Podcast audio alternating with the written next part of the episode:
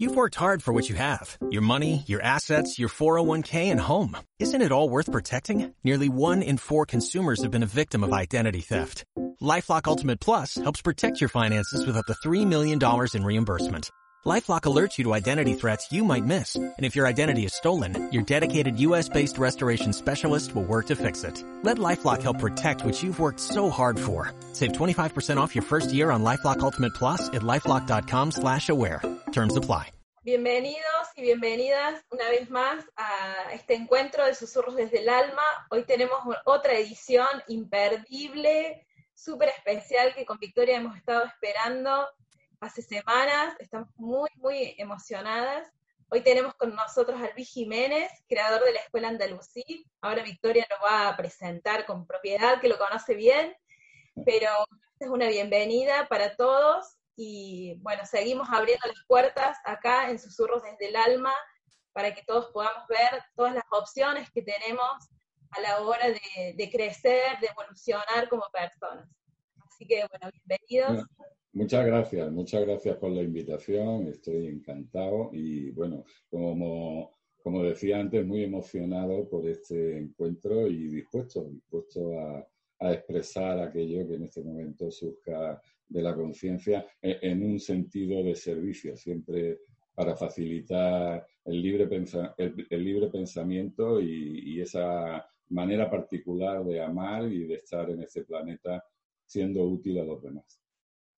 Bueno, yo le voy a. Hola Luis. Luis, como todos saben, Luis, Jiménez es el creador de la Escuela Andalusí. a, Luis, es muy difícil presentarlo porque Luis es una persona multifacética, puede estar años hablando de, a qué se dedicó. Pero nos vamos a centrar aquí en Luis Jiménez, que eh, fundó la Escuela Andalucía, es el ideólogo y fundador de la Escuela Andalusí que está en Málaga, de la terapia floral conocida como evolutiva y del mandala que tengo aquí tan, tan característico de, de la escuela, ¿no? Muy, muy simbólico de, la escuela. Eh, bueno, Luis, lo primero que te queremos preguntar un poco es que nos contés, ¿no? ¿Qué, es esto? ¿Qué es la Escuela Andalusí? Bueno, nosotros decimos que la Escuela Andalusí es una escuela de pensamiento, eh, eh, con un sentido claro de estimular el libre pensamiento y favorecer que cada persona reflexione sobre sí misma y a partir de ahí pueda mostrar su naturaleza eh, siendo fiel a su alma, a su real ser y por lo tanto coloreando el mundo con esa particularidad, con esa genuina forma de ser. Desgraciadamente, eh, en el ámbito, incluso en el ámbito de las terapias naturales, se daba una circunstancia que es que las personas, más que desplegar sus talentos a través de la vocación y encontrar el sentido profundo de la existencia a través de ellos mismos y del reconocimiento de su ser, pues aprendían eh, conceptos específicos, entraban dentro de una, de una temática de aprendizaje que estaba centrada en contenidos eh, definidos que, bueno, pues se repetían, se reproducían y de alguna forma hacían que las personas entraran en una mecanicidad y por lo tanto no entraran en esa dimensión que para nosotros es fundamental de pensar sobre ellos mismos, ¿no? Entonces, Todas y todos tenemos una manera particular de ser y eso debería de premiar, premiar y primarse, ¿no? Por encima de todo. Y cualquier centro que esté abocado al desarrollo de la conciencia debería de fomentar el libre pensamiento. El libre pensamiento puede mantener la individualidad a través de una coherencia vincular y fraterna que nos haga aprender a través de la diversidad como algo fundamental para que de una vez por todas desaparezcan las confrontaciones, se vayan disolviendo las creencias de que existe una verdad y que como una gran hermandad universal empecemos a ver el mundo como una posibilidad de aprendizaje mutuo a través de los intercambios que las distintas personas realizamos cada día con nuestra manera de ser particular. Entonces, la Escuela Andalusí se centra en esa propuesta a través de una serie de disciplinas, pero todas ellas lo que fomentan es el despliegue de los talentos, es decir, la persona ya es, pero no lo sabe. Y cuando viene a la escuela lo descubre. No lo descubre porque nosotros le decimos quién es, sino porque a través de un trabajo de autoconocimiento, de desarrollo, ¿no? de un paradigma que está centrado en la mayéutica, está centrado en, en hacerse preguntas, en la resignificación de las cosas, pues esa persona va descubriendo que muchas de las ideas preconcebidas que mantenía como verdades, pues resultan que son como fundamentos transmitidos por otras entidades, por otras personas y que a día de hoy no corresponden con su particular forma de ser. Y ese proceso, a través de una serie de contenidos específicos, ¿no? donde cada uno, en función de la versatilidad particular, ¿no? de lo que a cada uno le gusta, pues va encontrando, a través de ese contenido formativo, va encontrando pistas sobre sí mismo y luego lo puede volcar a la sociedad como un acto de servicio, pero siempre a través de la vocación, que es lo que le va a dotar de esa plenitud y esa alegría vital que va a hacer que lo que haga eh, lo haga con el corazón, ¿no? Y no desde una perspectiva competitiva o, en definitiva, ambiciosa. Me encanta tu respuesta súper completa de la escuela. Eh, en la que estudio, por cierto, hace tres años, muy contenta.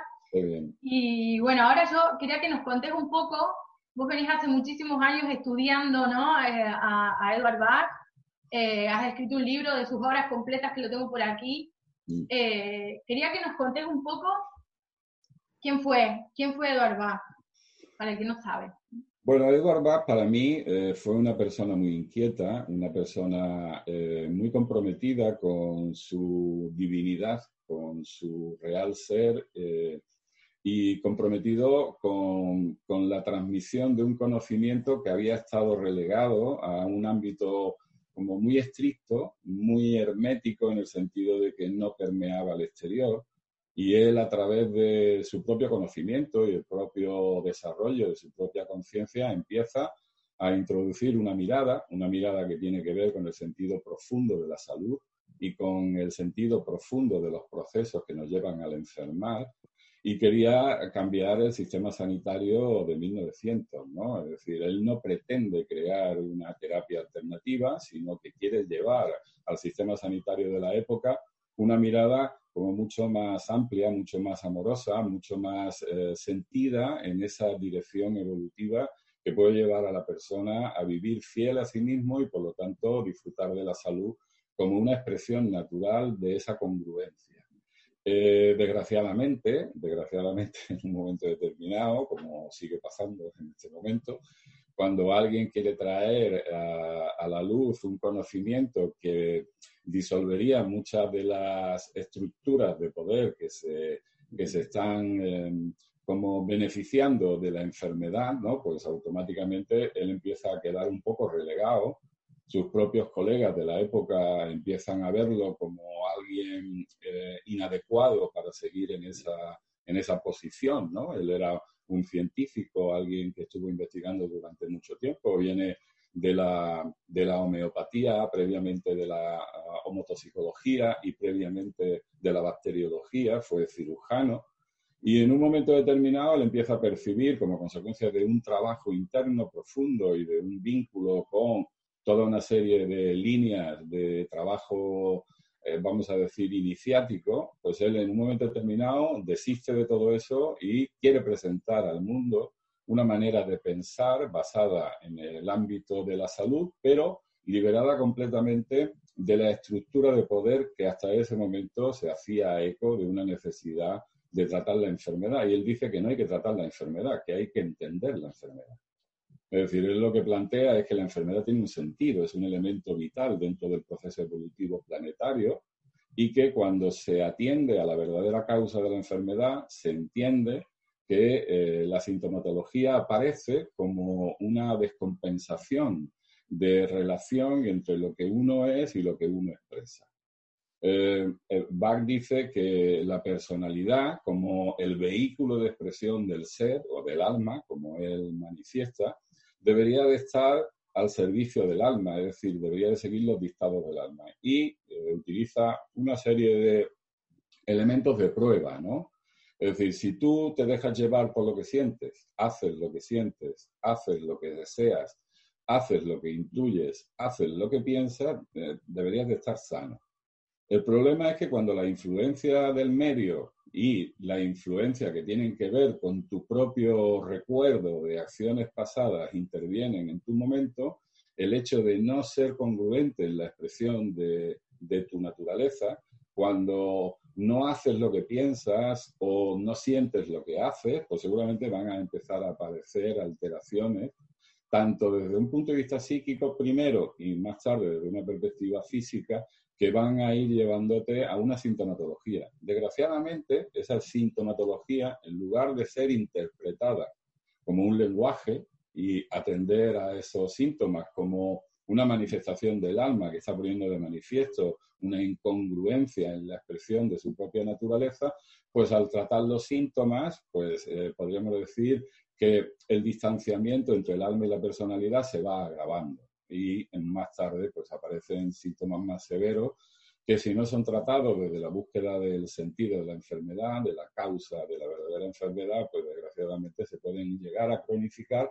y por lo tanto eh, permanecer vinculado a medicamentos toda la vida porque no estamos tratando la causa, que es lo que él insiste hasta la saciedad. A mí Bach me parece un hombre muy comprometido con la evolución de la conciencia. Podríamos decir que un ente espiritual, espiritual en el, en el, sentido de la palabra que voy a explicar ahora, ¿no? Porque a veces se piensa que ser espiritual es llevar lino, poner incienso, ¿no? Y cantar mantras, ¿no? Es decir, ser espiritual es venerar la vida desde la conciencia material como una expresión del ser en su mayor dimensión. Es decir, el ser espiritual no deja fuera absolutamente ninguna de las manifestaciones que se están dando. Y en este momento, esta situación que estamos viviendo también es una expresión espiritual, no es un fallo del espíritu, es una reacción natural como un proceso que si fuéramos al sentido profundo de la necesidad existencial de todo lo que estamos viviendo, seguramente eh, descubriríamos muchos elementos que tienen que ver con un comportamiento que nos ha ido alejando poco a poco de esta mirada. La mirada del espíritu es la mirada que integra absolutamente todos los elementos planetarios, en todos los sentidos, y que eh, no pone el acento en la productividad ni en la competitividad, sino en la excelencia creativa, creadora, de cualquier ser en una relación de colaboración que nos llevaría a vivir desde un lugar bastante ameno, bastante dichoso. Eh, eh, Edward Bach, desgraciadamente, muere en 1936. Bueno, desgraciadamente o no, no, se sabe, ¿no?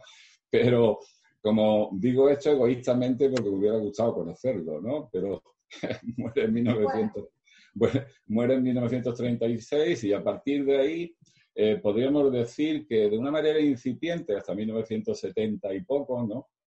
Eh, se va desplegando el concepto que luego, más tarde, empezaría a aparecer en nuestra era moderna como la terapia floral o las flores de Bach. Pero las flores de Bach, como, como tú sabes, eh, desde lo genérico, no tiene mucho que ver con el paradigma que Edward Bach a través de su filosofía intentó transmitir y que eso se ha ido perdiendo poco a poco a través de una medicalización de los remedios florales como medicamentos. ¿no? ¿Sí? Claro.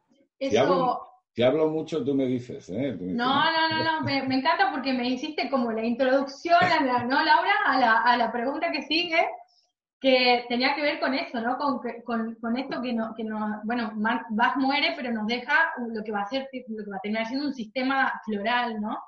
Eh, y lo que se va a desarrollar luego, eh, que va a ser como la, terapia floral, ¿no? Y ahí, ahí quiero que nos contés un poco, porque vos creaste, lo dije al principio, ¿no? Sos el ideólogo de la terapia eh, floral conocida como evolutiva, ¿no? Es que, que, a ver, contanos cómo es esto de evolutiva, qué se... Vale. Eh, em, a ver, nos eh, vamos a, contextualizar, ¿vale? Eh, Edward Bach, como digo, muere en 1936 y él tenía una manera particular de trabajar. Él, era médico y, por lo tanto, las aplicaciones de sus remedios tenían una pauta que, si bien no estaban totalmente entroncadas con la mirada médica del momento, porque él buscaba tipos de personalidad es decir, su sistema comienza con 12 remedios, porque él advierte que eh, de acuerdo al tipo, de acuerdo a la personalidad, y eso lo podemos entroncar con la astrología, ¿no? Eh, él hace una referencia a la astrología, pero desde la mirada lunar, no desde la mirada solar. Es decir, el trabajo profundo, que eso Caruti lo conecta con el refugio, ¿no? que es el refugio lunar, que es donde el bebé se engancha a la maternidad ¿no? y empieza a estructurar toda una serie de comportamientos en la búsqueda de afecto y de seguridad a través de la relación materna, materna o quien de alguna forma esté representando esa, eh, ese rol, ¿no? No tiene por qué ser la madre biológica, pero sí una persona muy cercana, normalmente femenina o, eh, hombre pero con rasgos femeninos, ¿no? Con el que el bebé va a ir desarrollando una tendencia. Lo normal es que, de acuerdo a esa necesidad de recibir afecto, pues esa criatura eh, vaya reproduciendo los comportamientos que está viendo en el entorno familiar. De manera que cuando esa criatura va creciendo, empieza a darse cuenta eh, que necesita del afecto y la manera que él cree que tiene de recibir afecto es reproduciendo el comportamiento que hacía que su madre le quisiera. Entonces, eso de alguna forma está relacionado con el lugar que ocupa la luna en el momento de nacimiento, que es lo que dice Balbach, ¿no? que es donde está nuestro refugio y normalmente la limitación que tiende a un mecanismo de búsqueda de seguridad a través de comportamientos que son muy, muy, muy infantiles. Pues bien, cuando Bach elabora esos 12 remedios, en la creencia de que ya tiene los 12 remedios tipológicos para dar un remedio a cada una de las personas, pues se da cuenta que no es así, que hay personas, él dice, hay personas tipo que toman el remedio tipo y no hay mejoría. Y entonces él elabora cuatro ayudantes, que son cuatro remedios, que luego explicaré, por lo que me pregunta de la terapia floral evolutiva, que nosotros relacionamos con los cuatro elementos astrológicos. Y tenemos 12 tipos de personalidad desde una perspectiva astrológica y tenemos cuatro ayudantes que están relacionados con los cuatro elementos, pues esto es de cajón, ¿verdad? Hay tres tipos para cada ayudante. Eh, el ayudante es lo que va a permitir que la persona vuelva a su tipo. Y lo normal es que necesite el ayudante porque se ha desviado del tipo, está creando una cronicidad que nosotros denominamos falsa personalidad, y cuando toma este remedio ayudante, digamos que va a empezar a recuperar de nuevo el tono particular de su tipología de personalidad y ahí es donde tendría que llegar el, eh, digamos, el desarrollo evolutivo natural. ¿Qué pasa? Que Bach se va dando cuenta de la manera, en, porque él va de alguna forma evolucionando con su sistema. Su sistema pretendía tener 12 remedios, luego fueron 16, luego hace tres más, que son los 19 primeros remedios, que lo elabora de una manera determinada y de golpe elabora otros 19 remedios eh, y viene a decir que estos 19 remedios son más espiritualizados y que cumplen una función para un proceso evolutivo específico que está muy relacionado con aquellas personas que ya se han salido un poco de su naturaleza egocéntrica y están mirando a los otros como elementos a ayudar. Él dice, para aquellos que han decidido dar en lugar de tomar y que de alguna forma ahí deberían de estar integrados todos los terapeutas. Es decir, el terapeuta no debería de ser un oficio o, un profesional de la salud. El terapeuta debería de ser un iniciado. Y cuando digo un iniciado, digo aquel que sabe, conoce el sentido de la existencia, ha hecho un trabajo para vivir fiel desde su naturaleza espiritual y teniendo, tomando conciencia de que hay un montón de gente que no están en esa disposición y que no han, no han encontrado el vínculo que les lleve al autoconocimiento y por lo tanto a la autogestión de su proceso, pues les va a ayudar.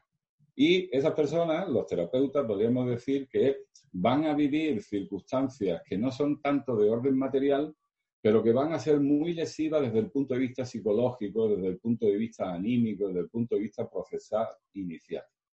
Entonces va a elaborar 19 remedios más y hace 38 remedios. Y a esto le llama sistema. Un sistema, como todos sabemos, eh, obedece a, una necesidad vincular entre los elementos que componen el sistema.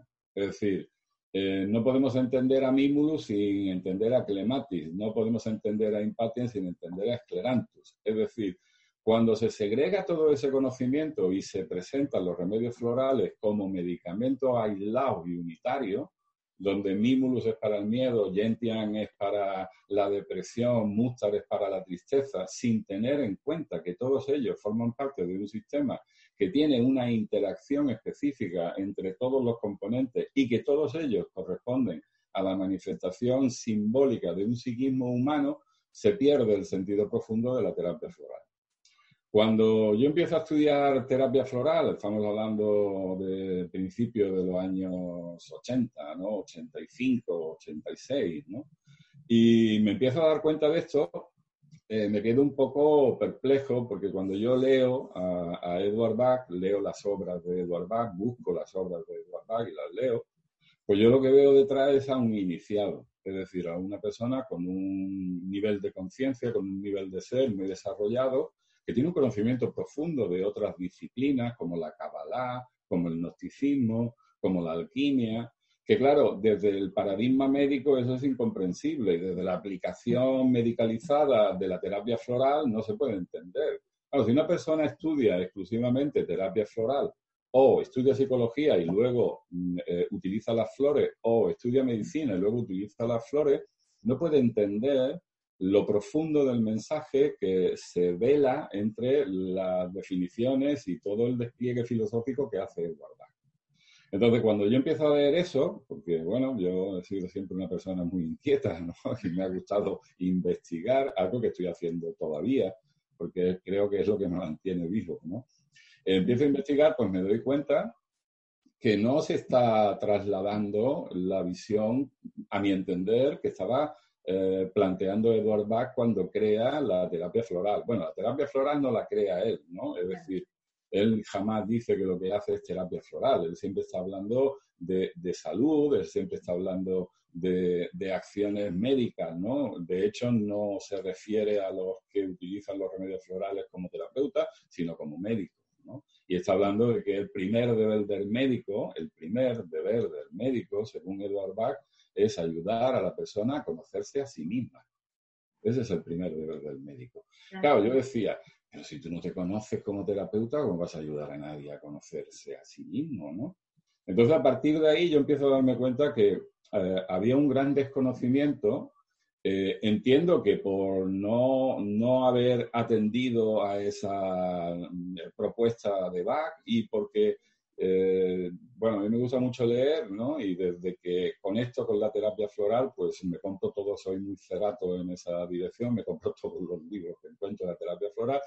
Y lo que veo es que la mayoría de los libros lo que hacen es eh, reafirmar la descripción limitante de la tipología que Bach desarrolla, es decir, si él dice de mí que son personas que viven el miedo pero que no lo manifiestan, bueno, pues si él eh, hace tres líneas o cuatro líneas en la definición, podemos encontrar con el tiempo un libro que tiene pues 500 líneas sobre la definición de Mimulus, pero basadas en las cinco primeras líneas que despliega Edward Bach, ¿no?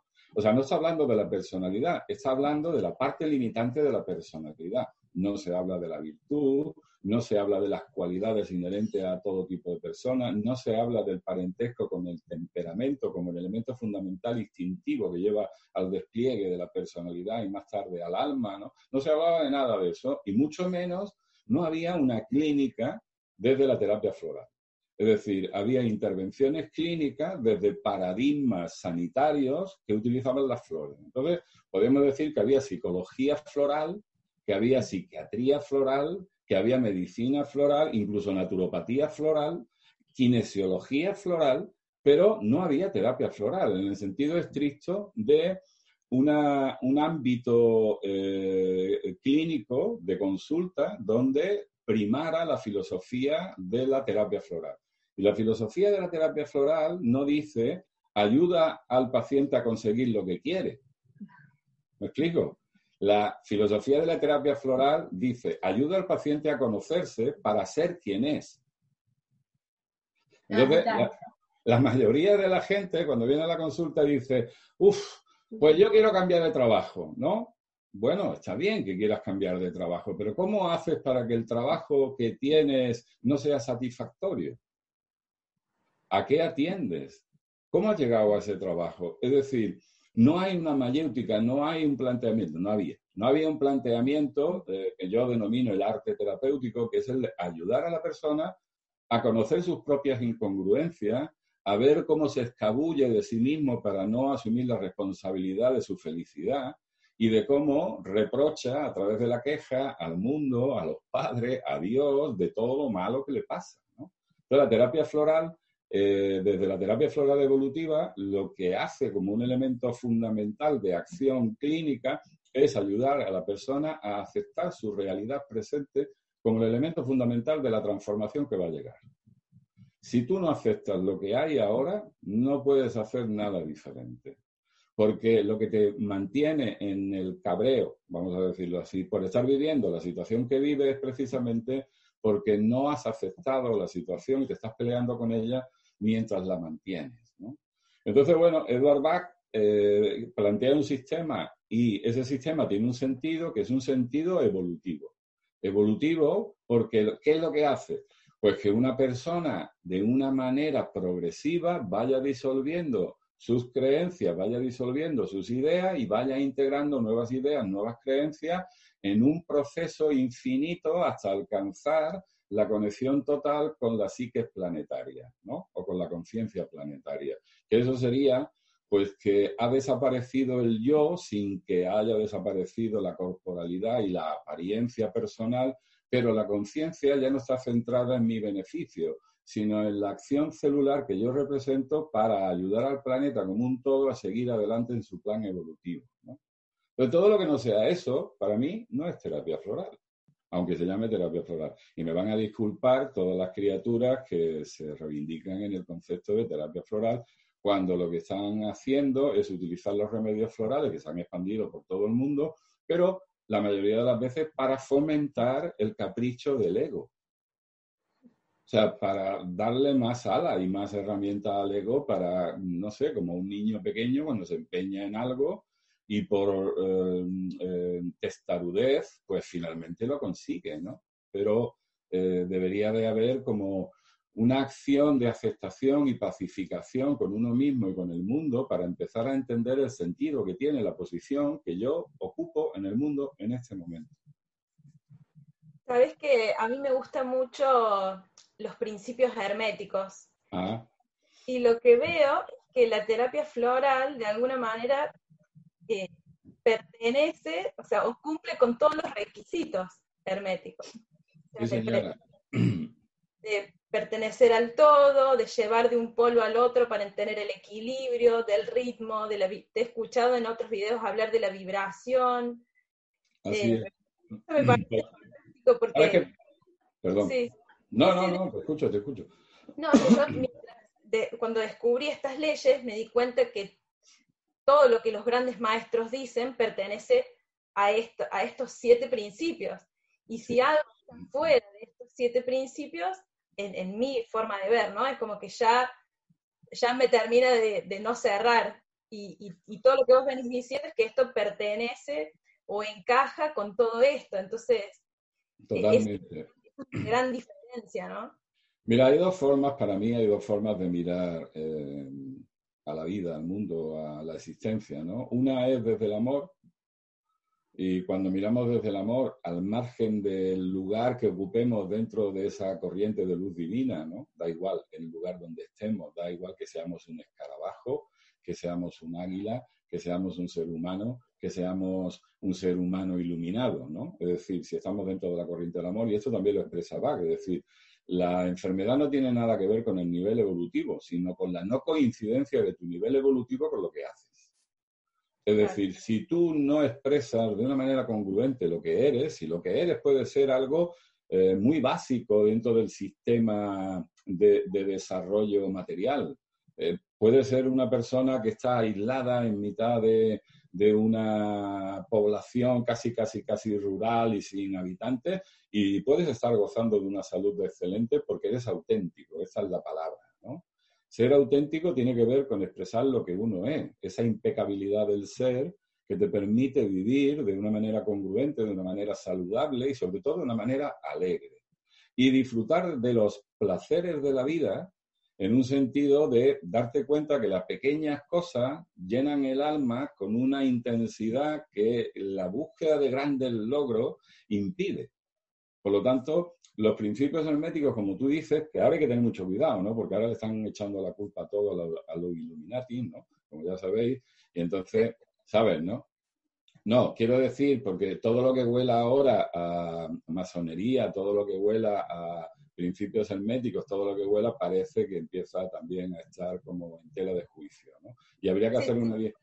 Su nivel más puro, ¿no? Como... Claro, claro. Entonces, Siempre ha habido diestra y siniestra, ¿eh? siempre ha habido diestra y siniestra en todas las áreas de la vida y en todos los modelos. Por eso no se trata de que a qué siglas perteneces, sino qué pureza de corazón expresas dentro de ellas. Y esto es lo que parece que no nos estamos dando cuenta.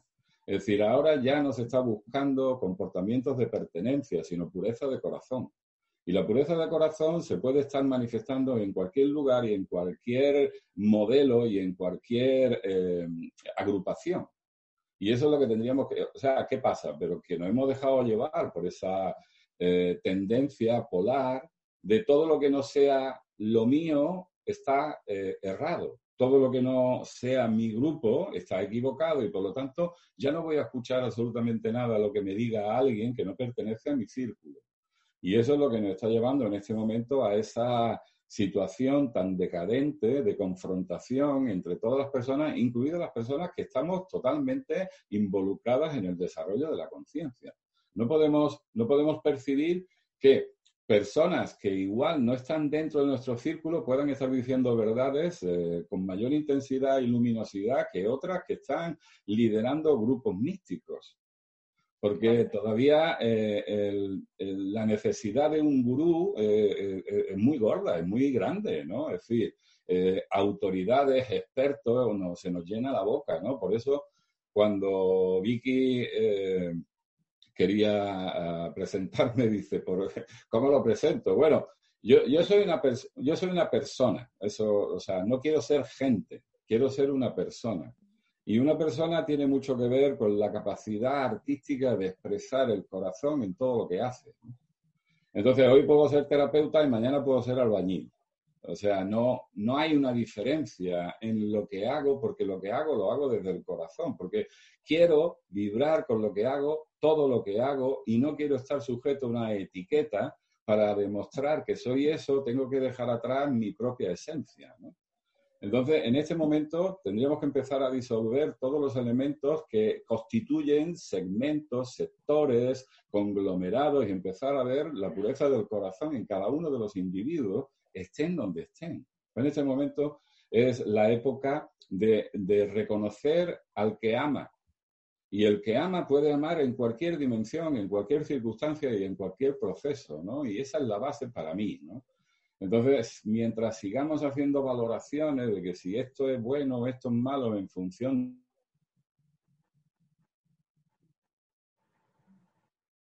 como se dice aquí en, Málaga. ¿no? Se te cortó, se te cortó lo último que habías dicho. Eh, mientras sigamos haciendo valoraciones, te quedaste tildado que dije, fui yo, no. Eh, mientras sigamos haciendo valoraciones. Vamos a perder la oportunidad de reconocer a los que aman. Sí, pero claro, yo no, no, puedo, no puedo aceptar eh, si el que está expresando esa verdad es de otro color, no. puedo aceptar la verdad porque viene de otro color. Bueno, los colores tendrían que disolverse ya en este momento. Claro, por lo que decís como que las, las instituciones, sea quien sea la sigla, toman esto para polarizarse, porque en realidad se polarizan en un lugar, cuando en realidad la idea es la búsqueda del, de, tu, de, tu, verdad, de tu verdad, de la tuya, de la tuya. Y tu verdad puede ser diferente a la mía, pero si tú buscas la verdad nos vamos a encontrar y vamos a compartir.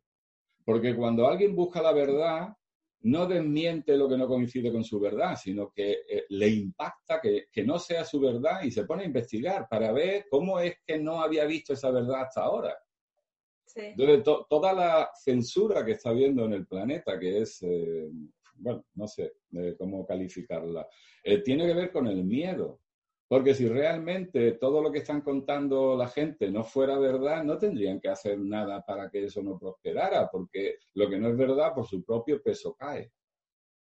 Pero cuando hay tanta resistencia a que se puedan compartir otras maneras de percibir la vida, es porque de alguna forma no quieren que haya otras posibilidades y que haya un reconocimiento y que por lo tanto empiece a haber un libre pensamiento que nos permita empezar a sostenernos por nosotros mismos, porque entonces eh, esto, el juego se acaba. Y eso es lo que intentaba Edward Bach, ¿no? Edward Bach, su frase, digamos, sintética es, sé fiel a ti mismo. Eso lo repetía, ¿eh? ¿eh? No, y, y, esto que tiene que ver con lo que dijiste, que yo me quedé hace rato con esta frase, que siempre que, que te escucho, tirás alguna perla así que te deja como, digo yo, por Dios. Eh, ¿Dónde la Saca un as así de la manga. Sí, va sacando cosas de las que él sabe, como que, no sé, y, dijiste una frase, ¿no? Asumir la responsabilidad de la felicidad.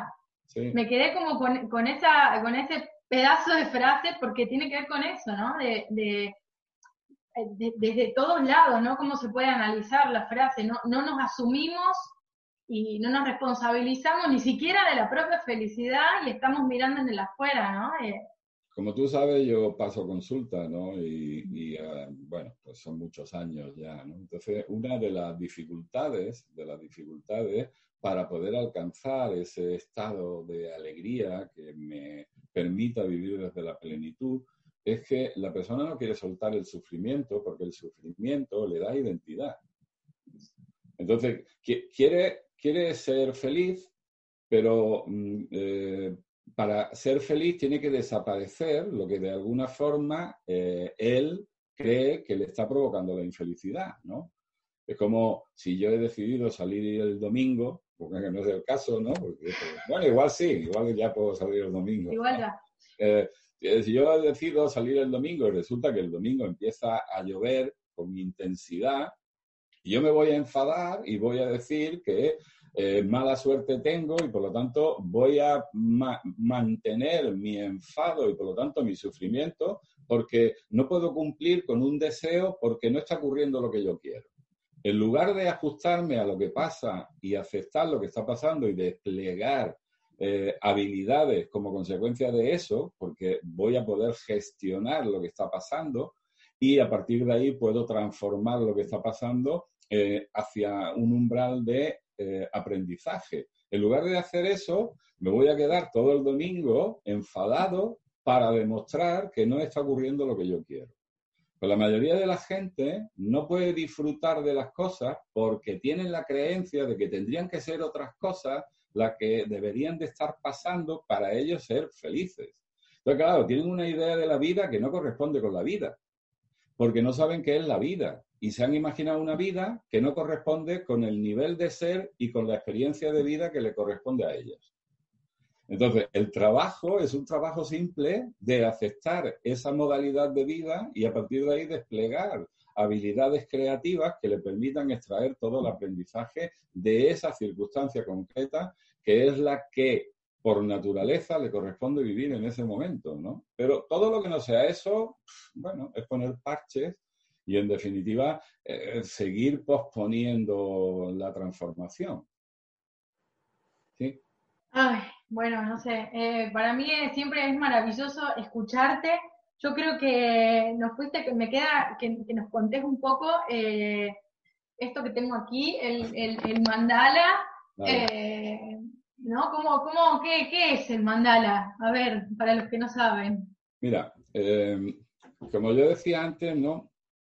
Y como decía Laura, ¿no? Yo, eh, si esa mirada hermética, pues eh, yo de chiquitito, ya con, muy corta edad, eh, me gustaba mucho la alquimia, me gustaba leer libros de contenido alquímico, libros de contenido hermético, ¿no? El Kibalión, que es de las siete leyes herméticas, pues era uno de mis libros de cabecera. Me gustaba mucho leer ese tipo. No sé para qué, era para mí. O sea, no, no tenía ninguna pretensión, ¿no? Entonces, bueno, eh, en esa dirección, pues eh, topé en un momento determinado con Jung, con Carl Gustav Jung, y empecé a, leer su obra. Al principio no me enteraba de mucho, ¿no? Pero poco a poco fui encontrando toda una serie de relaciones cuando él empieza a vincular el psiquismo con la alquimia eh, y hace un paralelismo de lo que los alquimistas eh, describían como procesos en el laboratorio hacia la gran obra, él empieza a relacionarlos con procesos de individuación a través del psiquismo que va manifestándose hacia la conciencia como elementos inconscientes que la persona no percibía en un principio. Entonces, en esa, digamos, eh, relación consciente-inconsciente aparece un concepto que él utiliza que es el sí mismo. El sí mismo es como la plenitud del ser, la totalidad. Y hasta entonces, hasta que el sí mismo es consciente y se puede expresar a través de la persona, podríamos decir que la persona está disgregada, está eh, de, descompuesta. Y esa descomposición tiene mucha, mucha relación con lo que él denomina las funciones psíquicas, es decir, cuatro funciones psíquicas que tienen que ver con lo mental, con lo emocional, con lo sensorial y con lo intuitivo. Y que hasta que el sí mismo no tiene la capacidad de gobernar esas funciones psíquicas a voluntad, cada una de ellas tiene su propio criterio, tiene su propia intención y nos puede estar mareando, ¿no? Es decir, podemos tener diversos intereses que sean contrapuestos y que nosotros vivamos una confrontación en nosotros mismos porque hay parcelas de nosotros en el inconsciente que tienen intereses que no corresponden los unos con los otros, ¿no? Bueno, cuando yo estudio a Bach me doy cuenta que Bach hace algo parecido. O sea, hace 12 tipos, que es la periferia del mandala. El mandala es un concepto que, se utiliza para representar el sí mismo, ¿no? El sí mismo, según Jung, es un mandala. Y el mandala precisamente tiene que ver con la integración de todas las partes constituyentes de un psiquismo.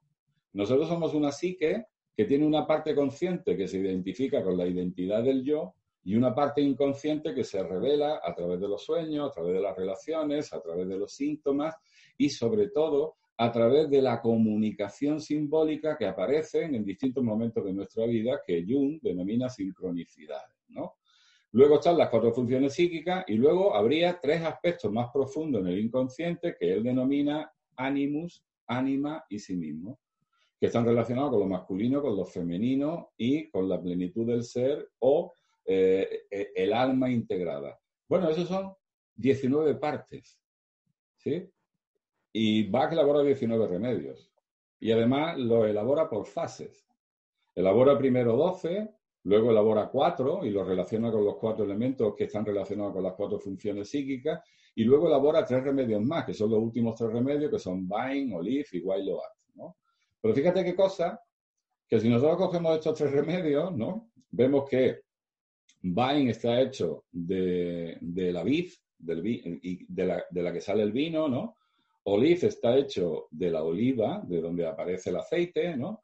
Y Wailoat es el cereal que es de donde aparece el pan. ¿no? Y estos son tres elementos eucarísticos de los misterios más profundos de Occidente que tienen una relación arquetípica eh, fundamental con nuestro psiquismo.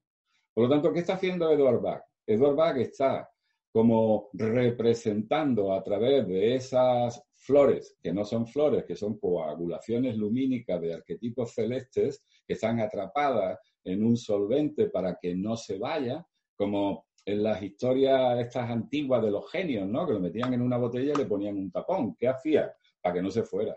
¿Por qué? Porque la información es muy volátil. Entonces la información hay que, de alguna manera, como impedir que se escape, que se volatilice. Por eso Bach utiliza coñac y no utiliza eh, coñac o brandy, ¿no? y no utiliza whisky ni utiliza alcohol, utiliza coñac. ¿Por qué? Porque el coñac, en, su caso el brandy, porque es la denominación de origen, eh, digamos, del Reino Unido, ¿no? Tiene una característica alquímica específica, que tiene una sal particular que impide que el espíritu mundi se volatilice y que la información que está en el rocío se vaya. O sea, no es simplemente un conservante, es un elemento fijador de la información.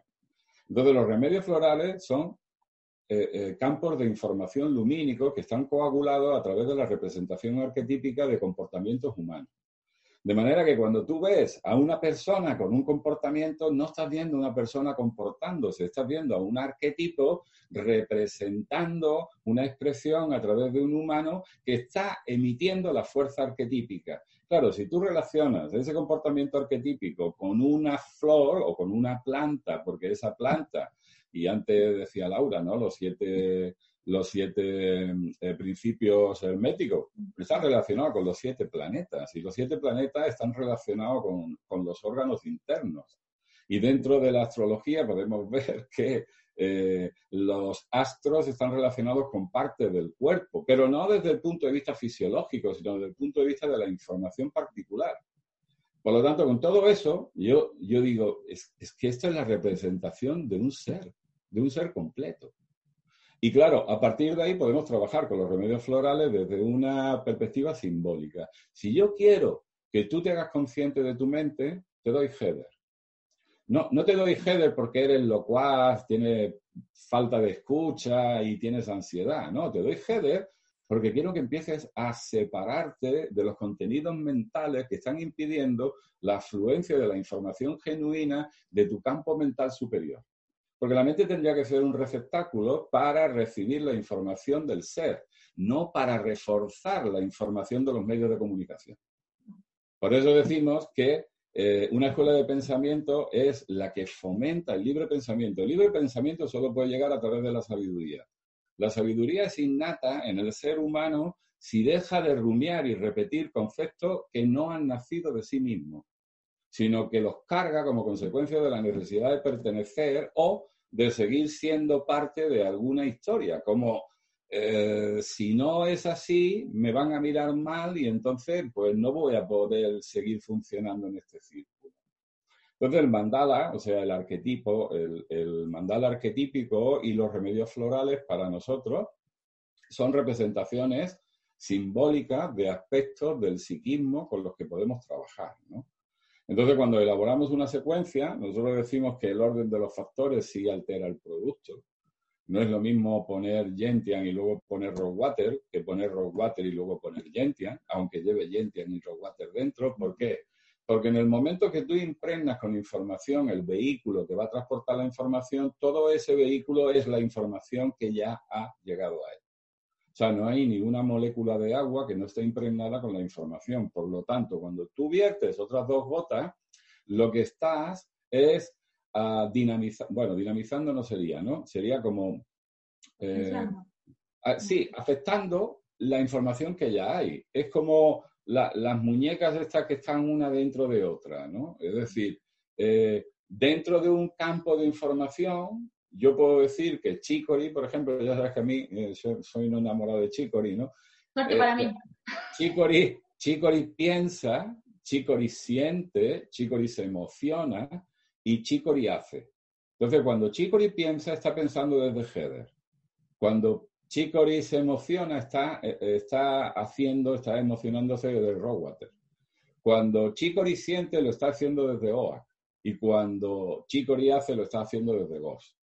Por lo tanto, si yo lo que quiero es que esa persona advierta los mecanismos que están impidiendo que pueda actualizar la información de su naturaleza tipológica como virtud expresiva de su ser, porque está repitiendo un comportamiento emocional que corresponde a una mecanicidad y a una cronicidad que ha elaborado a través de las relaciones, le doy chicory y le doy roguate. ¿Y qué es lo que estoy haciendo? Estoy activando la toma de conciencia de su mundo emocional para que se dé cuenta que las emociones que está repitiendo forman parte de un vínculo ancestral con algún tipo de relación pasada que le, mantiene ahí por una cuestión de fidelidad, pero no fidelidad a sí mismo, sino fidelidad a la relación que mantuvo como base de seguridad. Claro, esto pues ya lo sabes tú, ¿no? Esto eh, no tiene mucho que ver con el planteamiento de la terapia floral clásica. La terapia floral clásica es muy efectiva, los remedios florales son súper efectivos, todo el mundo puede constatar lo que digo, pero adolece, desde mi punto de vista, de un sentido evolutivo porque está tratando a las personas como las trata la, sanidad pública o la sanidad privada, me da igual. Es decir, eh, siguen eh, dando flores para eliminar síntomas, para eliminar la enfermedad y no mm, acentúan el trabajo en, eh, digamos, la toma de conciencia de la naturaleza del individuo para que pueda seguir su propio proceso evolutivo. Entonces, esto para mí es la gran diferencia. Claro, dan para tratar el síntoma y no para comprender el síntoma. Claro. algo quiere decir. Siempre el síntoma está presente para traer una información imperceptible. El síntoma, el síntoma es información. El síntoma es información. Mira, eh, si tú atiendes ahora a tu nuca, estarás sintiendo el respaldo de tu asiento, ¿verdad? Y estarás sintiendo presión. Esa presión es un síntoma. Y eso te está diciendo que tienes la cabeza apoyada. Por lo tanto, el síntoma es información. La desgracia, la desgracia de nuestro paradigma es que relaciona síntoma con negatividad. ¿Me siguen, no? Entonces, yo no quiero tener síntomas, es decir, no quiero recibir información. ¿Mm? Así de simple. Entonces, si empezamos a transformar la mirada, cada vez que tengo un síntoma, en lugar de querer que el síntoma se vaya, yo me paro y digo, ¿qué me quieres decir? ¿Cuál es la información que me traes? Y a partir de ahí, yo traduzco eso que llamo síntoma, que está ligado al miedo a la enfermedad y por lo tanto a la muerte, y lo traduzco como un input de información de una dimensión de mí desconocida para mi conciencia, pues a partir de ahí entro en un diálogo y empiezo a arbitrar maneras de conducirme a mí mismo a través de la conversación que estoy manteniendo con esa parte desconocida que es más sabia que yo. He leído en algún libro de Jung por ahí, no me acuerdo en cuál, que dice, el que tiene miedo de morir también tiene miedo de vivir, porque la muerte es parte de la vida y el síntoma, el que no se anima a entrar en el síntoma también es pero yo no conozco a nadie que no tenga síntomas. Es que vivimos, en un cuerpo como, y el cuerpo es sintomatológico. O sea, el, el, síntoma es un elemento fundamental de nuestra naturaleza corporal, de nuestra naturaleza personal. Todos, todos estamos haciendo síntomas permanentemente. El síntoma, cuando se eh, sostiene en el tiempo, es cuando empieza a preocupar pero se sostiene en el tiempo porque no ha sido atendido. Y no ha sido atendido porque no lo percibimos como información, lo percibimos como desgracia. O sea, tener un síntoma es una desgracia. Yo no quiero tener síntomas. Bueno, es lo que decía antes. Es como si tú no quieres que la gente te hable. Pues, ¿cómo vas a vivir? Completamente enclaustrado, ¿no? O sea, la información no es negativa, la información es una posibilidad de ampliar la conciencia, pero no vemos los síntomas como campos de información, no vemos los síntomas como un diálogo abierto eh, de una parte de nosotros que está intentando trasladar a la parte consciente con la que nos identificamos. Lo vemos como una anomalía, lo vemos como la enfermedad, como una especie de ente malévolo que lo único que pretende es dañarnos y finalmente eh, acabarnos. ¿no? Entonces, eh, hasta que esa percepción de las cosas no cambie, por eso decimos que trabajar con terapia floral evolutiva desde el paradigma convencional no es terapia floral, ni terapia floral, y mucho menos terapia floral evolutiva.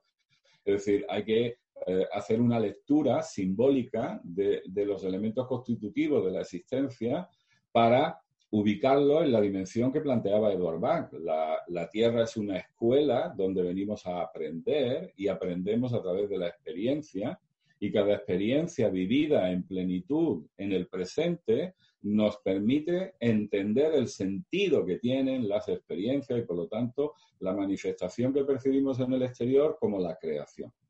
Es una búsqueda de entendimiento a través de una experiencia directa de esa parte espiritual que a través de una manifestación temporal puede conocerse a sí misma.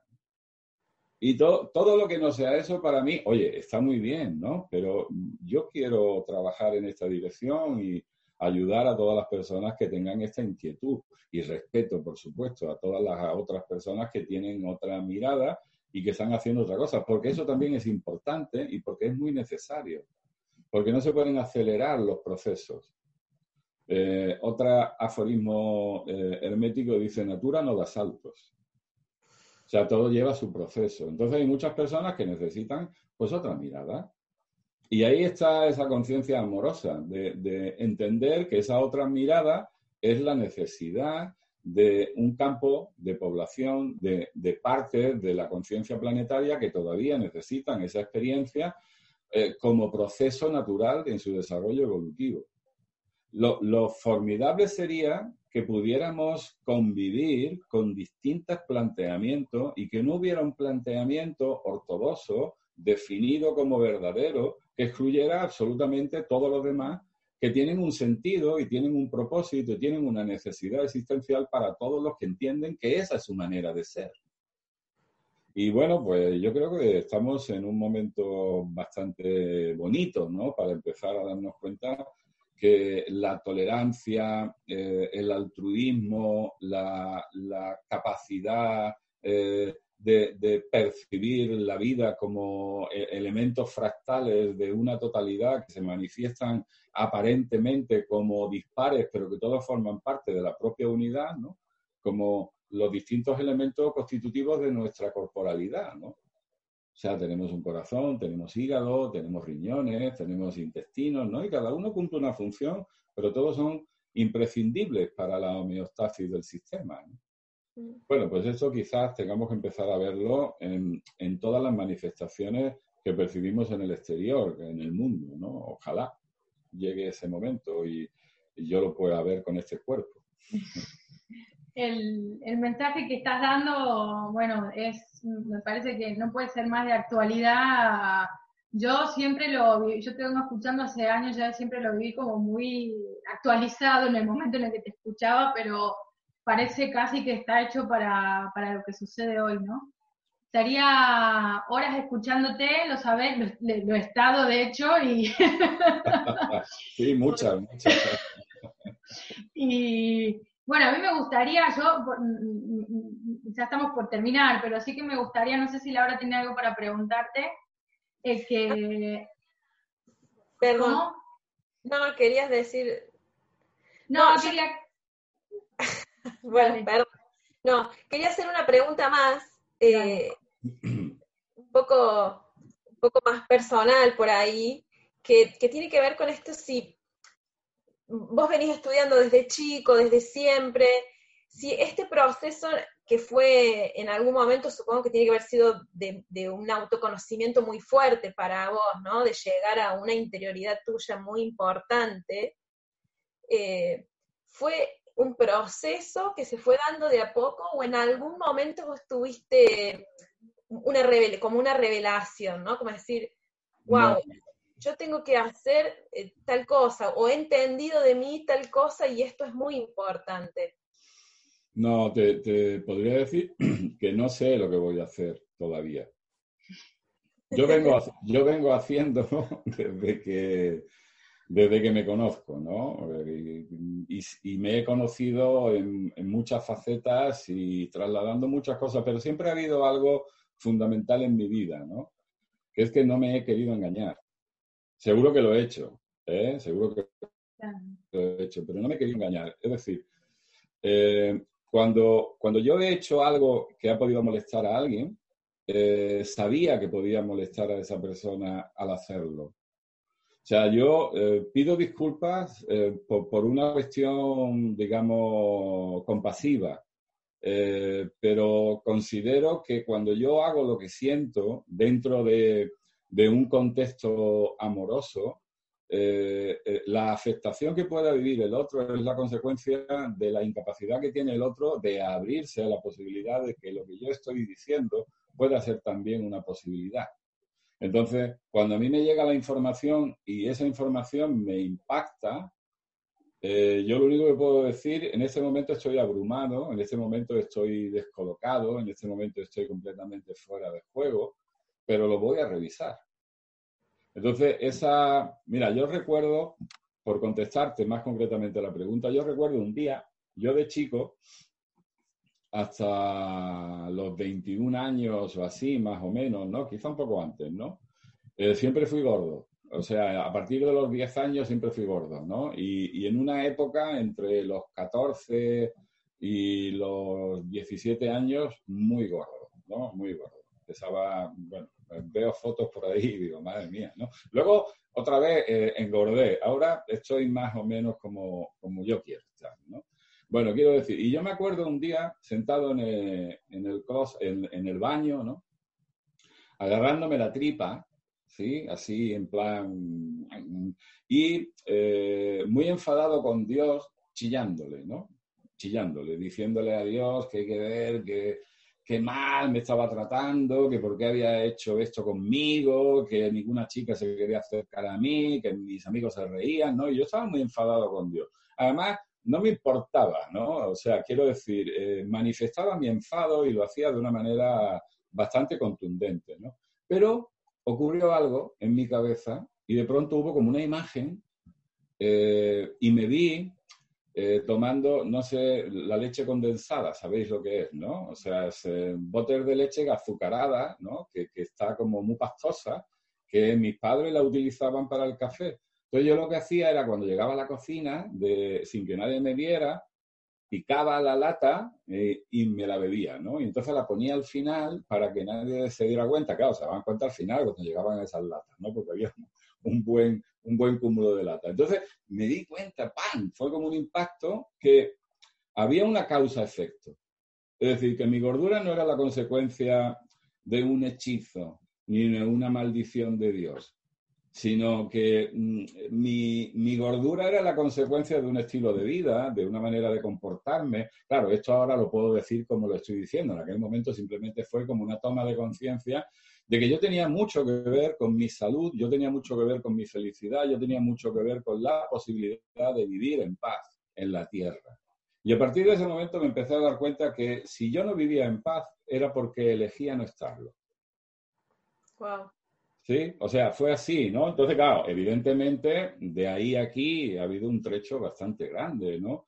Y he buscado en muchas propuestas de pensamiento y el día que encontré los remedios florales me pareció como una bendición de Dios, ¿no? De, Dios, del cosmos, del gran espíritu, de como le queráis llamar, ¿no? Pero, es decir, porque todavía no se reconoce el alcance que tienen esas gotitas. Es que es impresionante. ¿Por qué? Porque por mucho que tú te trabajes, a veces existe una gran dificultad para separarte del mecanismo con el que te identificas. Y cuando tomas la esencia floral, empiezas a verlo como un, algo que no eres tú. Tú eres otra cosa y a veces actúas a través de eso que repites que eres tú. ¿no? Eso las flores, cuando yo empecé a probarlas, porque yo me compré el set para explorar. O sea, yo no pretendía ser terapeuta, ni profesor de terapia floral, ni nada de esto. O sea, yo me compro el set porque leo la obra de Bach, unos amigos me hablan de la eficacia para el trabajo interior, yo me compro el set y empiezo a explorar. Y me empiezo a dar cuenta de la maravilla que es eso.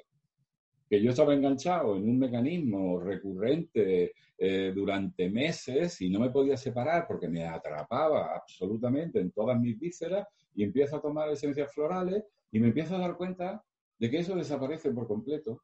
Es decir, que puedo verlo como un comportamiento que no soy yo. Y a partir de ahí yo empiezo a trabajar, a profundizar y a desarrollar toda una serie de propuestas que primero las llevé al ámbito clínico y luego las despliego a través de todos los cursos de crecimiento personal, desarrollo personal, etcétera, porque me parece que es fundamental, que esa es la esencia del desarrollo y ese es el sentido de la transmisión del conocimiento, ayudar al otro a liberarse de su sufrimiento y a mantener la conciencia de su naturaleza a través de la expresión saludable de su alma. Y esto, o sea, todo aquel que pueda ayudar a, transmitir esto, pues si se calla, como, como fue en mi caso, que yo durante mucho tiempo me callé porque no quería eh, compartir esto, porque yo pensaba que esto no tenía nada que ver con, con mi expresión, ¿no? O sea, yo me dedicaba a otras cosas completamente diferentes.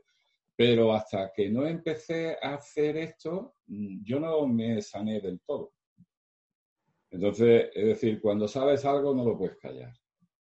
porque si lo callas estás bloqueando esa canalización lumínica que es la que te sostiene en la vida. Por lo tanto, ese punto de transmisión es como una especie de necesidad. Eh, necesidad porque en el momento en que tú reconoces algo que forma parte del psiquismo colectivo, eh, estás de alguna forma abocado a poderlo compartir. Compartir no es empeñarte en que la gente lo aprenda. Compartir no es eh, manipular y pulsar y eh, hacer exceso de entusiasmo para que todo el mundo adopte tu verdad. No, compartir es simplemente no ocultar lo que tú eres, lo que tú vives, lo que tú expresas, para que aquel que resuene, si le resuena, te pregunte y a partir de ahí pueda iniciar algo que coincida en el tramo donde los dos estáis en una misma dimensión de acción. Y lo más seguro es que más tarde pues cada uno siga su camino, porque los tránsitos que de alguna forma nos vinculan son procesos particulares de coincidencia que no deberían de ligarse a una continuidad absoluta de fidelidad, porque eso es lo que nos mata como elementos individuales que tienen que seguir su proceso de una manera personal. Por eso en nuestra escuela decimos que es una escuela de tránsito, aunque algunas veces hay que echar a los alumnos porque no se quieren ir. Algunas almas. Eh, bueno, Luis, eh, no sé cómo agradecerte este tiempo, esta, esta cosa de entrar aquí y ofrecerte y brindarte con la generosidad que le estás haciendo. Eh, muchas gracias por, por, esto. Y bueno, déjanos, déjanos tu frase, tu frase que me encanta y quiero que la gente se quede, termine este video con, con esa frase tan... Pero hago un preámbulo muy chiquito, ¿vale? Hacela, hacela, claro. para que se entienda la frase. Vamos a ver. Em, supongamos que tres personas coincidimos, nosotros tres, ¿no? Nosotras tres. Coincidimos en un lugar y hay eh, un evento. Entonces tú cuentas el evento y lo cuentas desde tu lugar. Laura cuenta su evento, lo cuenta desde su lugar. Yo cuento el evento y lo cuento desde mi lugar, ¿verdad? Y las tres o los tres tenemos razón. ¿Verdad? Claro, cuando se busca la razón como un elemento de uniformidad para todas las mentes que están participando de los eventos, ahí lo que hay es miedo. Por eso, esa frase a la que tú te refieres es, pudiendo tener razón, elijo amar, porque al amar yo puedo entender vuestras razones como razones legítimas, que aunque no coincidan con la mía, forman parte de la necesidad vital del planeta. Entonces yo no voy a discutir porque tú estés viendo la cosa diferente a la mía, porque tienes todo el derecho y es más, deberías de mantener esa percepción, porque eso quiere decir que eres libre en tu pensamiento y yo no soy nadie para discutir tu pensamiento, pero tampoco debería de negar el mío. Por lo tanto, yo te amo antes que mostrar mi razón para entrar en conflicto contigo. ¿eh? Pudiendo tener razón, elijo amar. Y eso para mí es la base de, mi propósito de vida, ¿no? Eh, bueno, eh, soy como muy dichoso desde que hice esa, esa elección. hay que elegir eso, ¿no? Hay que elegir amar. si, eliges tener, si eliges tener razón, estás todavía en guerra. Sí. ¿Cómo, Lau? No, el que elige tener razón, bueno, chao, como decimos acá. Bueno, pero, pero, pero lo hacemos todo el rato. Sí. Lo hacemos todo el rato. Eh, es como un mecanismo de, de, refuerzo inconsciente que nos lleva a defender incluso lo que no hemos experimentado. Ahora mismo hay un montón de corrientes de opinión haciendo abanderamiento de cosas que no tienen ni idea. O sea, que ha ocurrido a miles de kilómetros que no tienen ninguna certeza pero están haciendo, ¿por qué? Porque les satisface la idea o porque corresponde a alguna tendencia con la que ellos simpatizan. Pero no es una experiencia propia, es decir, no hay pureza de corazón a la hora de eh, mantener una postura de esa naturaleza de confrontación, no. Lo que hay es una necesidad miedosa de seguir reforzando la identidad que está ligada a esa idea que no quiero revisar. Y eso es lo que provoca tanto sufrimiento en ese momento en el Bueno, yo creo que nos vamos a quedar con, eh, bueno, este video hay que mirarlo, es una joya, Luis, te agradezco un montón. Eh, no, ya sabes que cuando yo estoy a gusto entre, entre almas bellas, pues no, no, tengo que pensar en qué es lo que voy a decir, se dice solo, ¿no? Entonces, estas cosas pasan cuando compartimos espacios donde no hay más interés que el que poder sacar a la luz aquello que uno siente, ¿no? Entonces, muchas gracias por, por vuestra invitación, muchas gracias por, por vuestra disposición y, y, por la facilidad que me dais para que yo pueda compartir esto. gracias de todo corazón. Gracias. Es un, es un día de una enseñanza extraordinaria, porque ha sido una clase magistral prácticamente, por lo menos para mí, yo estoy encantada, así que muy agradecida. Muchas gracias, muchas gracias a las dos. Nos seguimos viendo, ¿sí? Nos seguimos viendo. Lo dejamos a todos. Eh, bueno, ya vendremos pronto con otro video. Ahora vamos a cortar este así, así como está. Gracias. Hola, buenos días, mi pana. Buenos días, bienvenido a Sherwin Williams. ¡Ey! ¿Qué onda, compadre? ¿Qué onda? Ya tengo lista la pintura que ordenaste en el ProPlus app. Con más de 6.000 representantes en nuestras tiendas listos para atenderte en tu idioma y beneficios para contratistas que encontrarás en aliadopro.com. En Sherwin Williams somos el aliado del PRO.